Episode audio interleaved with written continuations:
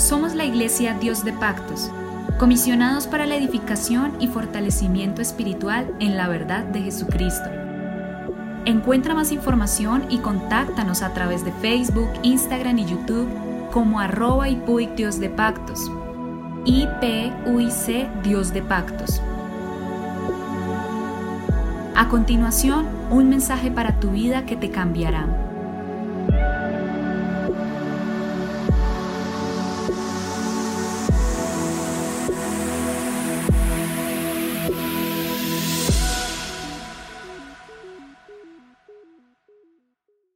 El Señor Jesucristo los bendiga, honorables pastores y líderes de la iglesia a nivel general.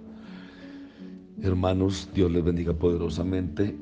Quisiera esbozar un tema muy importante sobre lo que significa la bondad de Dios, la misericordia de Dios. Hay circunstancias en nuestra vida que obstaculizan nuestra visión de quién es Dios y distorsionan lo que conocemos realmente de Dios.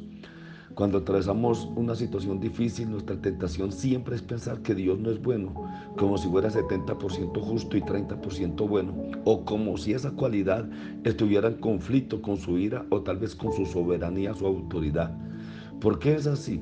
¿Por qué nos cuesta trabajo creer en su bondad cuando experimentamos dolor, cuando atravesamos problemas, dificultades? ¿Por qué intentamos ajustar a Dios con nuestra definición de lo que es bueno? En lugar de aceptar que Él es la definición misma de todo lo bueno y admirable. Él, es la definición misma de lo que es bondad, misericordia. El problema no es Dios ni nuestras circunstancias, sino nuestra limitada humanidad. Quisiera empezar este tema con, eh, eh, del sufrimiento, porque a simple vista parecería que cuando más sufrimos Dios es menos bueno. Nos cuesta trabajo creer que el mismo Dios que hace salir el sol, que nos mantiene vivos y llena de alegría nuestros días, es el mismo Dios que permite tanto mal, tantos problemas y tantas dificultades y tanto dolor alrededor de nuestras vidas. El profeta Jeremías experimentó esta aparente ironía en Lamentaciones capítulo 3 verso 1 y 3 dice, yo soy el hombre que ha visto aflicción bajo el látigo de su enojo. Me guió y me llevó en tinieblas y no en luz. Ciertamente contra mí volvió y revolvió su mano todo el día. Jeremías estaba consciente que detrás de todo lo que a sus ojos parecía ser lo más horrible, lo más difícil de vivir, estaba un Dios bueno. Él fue testigo de lo que fue, de lo que fue conocida, la catástrofe más horrenda en la Biblia se presenta así de esa manera en aquel tiempo cuando Jerusalén cayó en manos de los babilonios y fue destruida. Por tanto encontramos en el libro de lamentaciones, encontramos estos poemas de lamento y dolor de los israelitas que sobrevivieron a esa tragedia.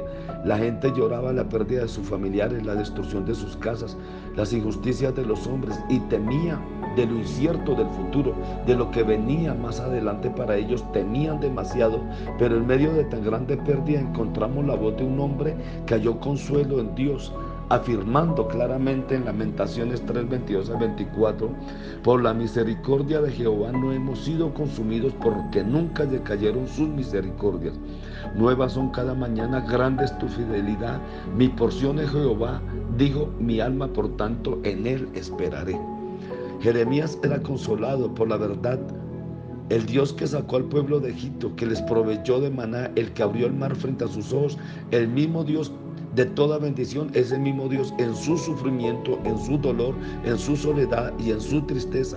Dios sigue siendo Dios, pase lo que pase.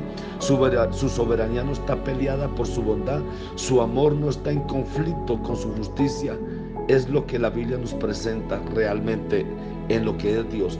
La bondad de Dios no puede ser puesta en entredicho porque haya sufrimiento. Si el hombre peca contra la bondad de Dios, si menosprecia las riquezas de su benignidad y paciencia y longanimidad, y después por su dureza y por su corazón no arrepentido, atesora para sí ira para el día de la ira. Romanos 2, 4 y 5. ¿A quién puede culpar sino a sí mismo? Si Dios no castigara a los que hacen mal, uso de sus bendiciones, abusan de su benevolencia y pisotean sus misericordias. Se ríe el bueno cuando Dios libre la tierra de los que han quebrantado sus leyes, desafiando su autoridad, escarneciendo a sus mensajeros, despreciando el sacrificio del Señor del mismo en la cruz del Calvario, persiguiendo a aquellos por los que Cristo murió, la bondad de Dios no sufriría, sino que por el contrario, ella sería el ejemplo más brillante de la misma bondad. Por lo tanto, Dios es la expresión de la bondad más grande que existe sobre la tierra. La bondad de Dios se refiere tanto a su carácter como a su conducta, a sus actos, proceden de su propio ser. Dios actúa en base a lo que e, Él es, un Dios de bondad. Por lo tanto, Dios es la norma suprema del bien. Jesús se refiere a esto cuando dice, nadie es bueno sino solo Dios, Lucas 18, 19. Los santos muchas veces afirman que el Señor es bueno, Salmo 105, o exclaman, den gracias al Señor porque Él es bueno.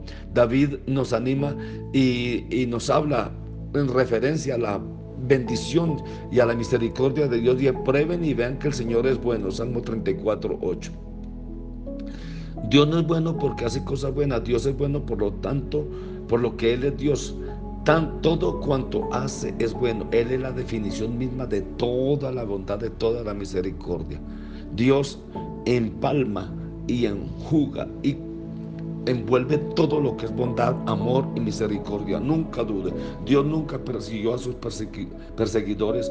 Dios nunca se mofó de sus perseguidores. Dios nunca tomó venganza en sus perseguidores, sino que los amó. La bondad de Dios va siempre más allá de lo que pueda ir nuestra bondad y nuestra misericordia. Por eso es que Él es Dios.